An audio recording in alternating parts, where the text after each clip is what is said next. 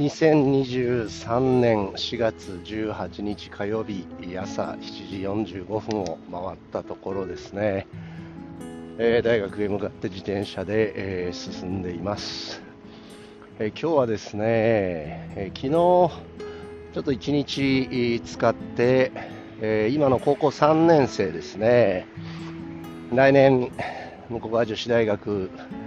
受験してほしいなと思っている生徒さんのところへ、まあ、練習見学がてらある高校へ行ってきたんですが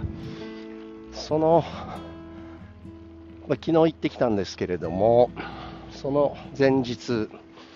日曜日がちょうど練習ゲームだったみたいでその練習ゲーム土日の中で出た、まあ、悪かった問題点それからじゃあどうしたらいいかっていう課題、まあ、そういったことが、まあ、チームとしても出てきてるし、えー、個人としても出てきてるわけで、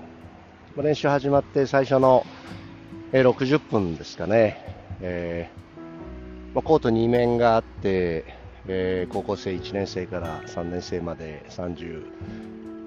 えー、6ですかね。ぐらいの生徒さん、子供たちがえ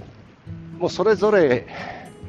ゴールを使ったり真ん中のスペースを使ったり、えー、シュートを打つ人がいたり、まあ、防御ですよね。ディフェンスを練習してる人がいたり1人でやってる人がいたり、えー、2人組になっていたり、まあ、3人組になっていたり。なんていうんですかね。不思議な光景でしたね。今、今日も1時間目に大学3年生のコーチング論っていうのをやるんですけれども、えー、そこでも自主練っていうのと主体練っていうのは違うよねっていう話を、まあ、先週もしたわけです。自立するっていうセルフスタンディングとそれから自立する自分で律する方向性を決めるセルフダイレクションが違うよっていうことと合わせて自主練習っていうのは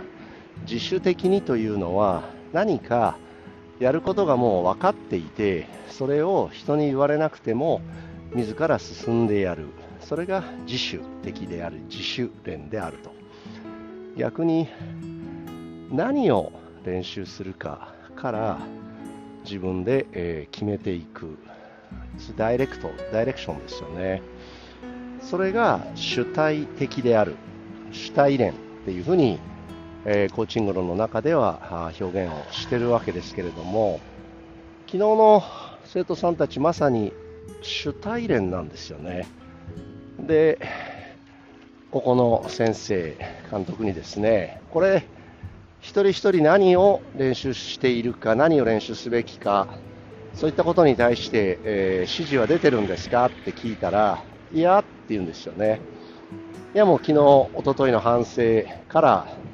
自分で、え、考えて自分たちで、え、やってますということだったんですよね。まさにこの高校の1年生の段階から自分で何を練習したらいいのかっていうことをその自分で考えて自分で決めてそして、えー、自分で取り組むっていうオートノミーですよね。自分で律する自立の方が、まあ、できてるっていうか、まあ、それを高めようとしているコーチングですよね。うーん考えましたね。通常大学生指導してますけれども、まあ、18歳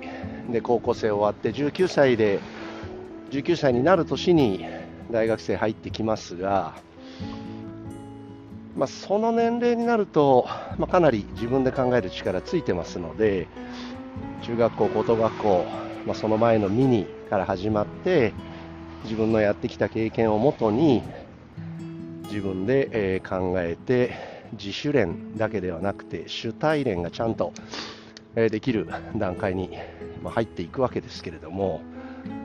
高校生の段階で、えー、これだけきっちり主体連ができるチームって素晴らしいなと感じました、まあ、自主的にやることも当然大事だし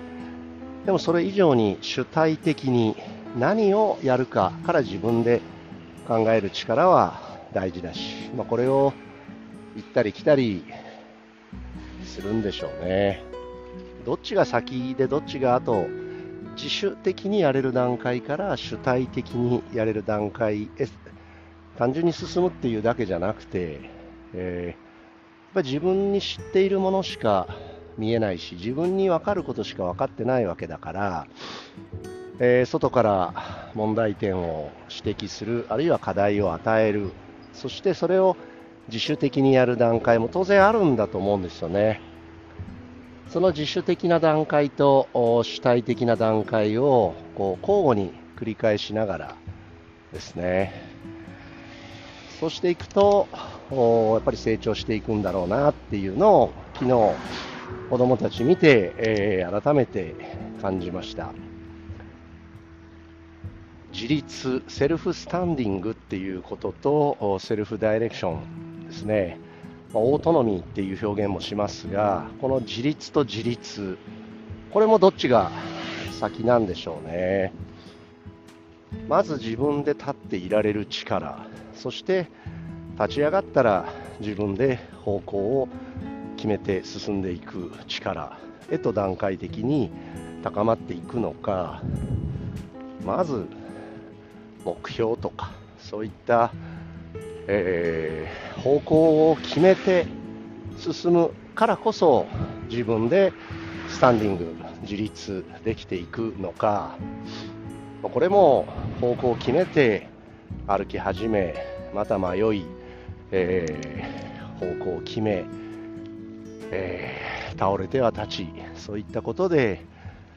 セルフスタンディングとセルフダイレクション。これもどちらからどちらへっていうことじゃなく交互なんでしょうね。やっぱりバスケットボールってコーチがチームに関われる関わることができるその量っていうんですかね、えー、とても大きな種目だからどうしてもコーチが前面に出て、えー、何をいつどうやってっていうことを決めがちですよね、その方がやっぱり最短距離になるんだろうし、どうしてもコーチ自身が勝ちたいとか、そういった欲求を満たしていく、そのためには、えー、コーチが